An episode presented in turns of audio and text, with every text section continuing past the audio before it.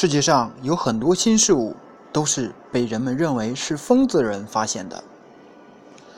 有一个新奇大胆的想法，就积极想它可行的一方面，而不要去想它不可行的一方面，对其进行仔细认真的梳理和推断，然后就去实验和考察。这个想法就有可能是我们撬起地球的支点。六，快速接受新事物。社会上每一天都有新事物产生，但是因为人性的弱点。很多人对新鲜事物的接受，并不是那么迅速，甚至是抵触和排斥。要想成为富翁，不但能快速接受新事物，还得想办法服务于新事物。任何时期的富翁，都是那个时代的弄潮儿，引导着一个时代的潮流。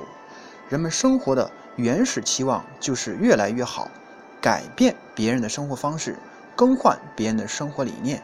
让人们用最简单、最简便、最舒适的方法去生活，在此过程中，我们就能有大笔的财富。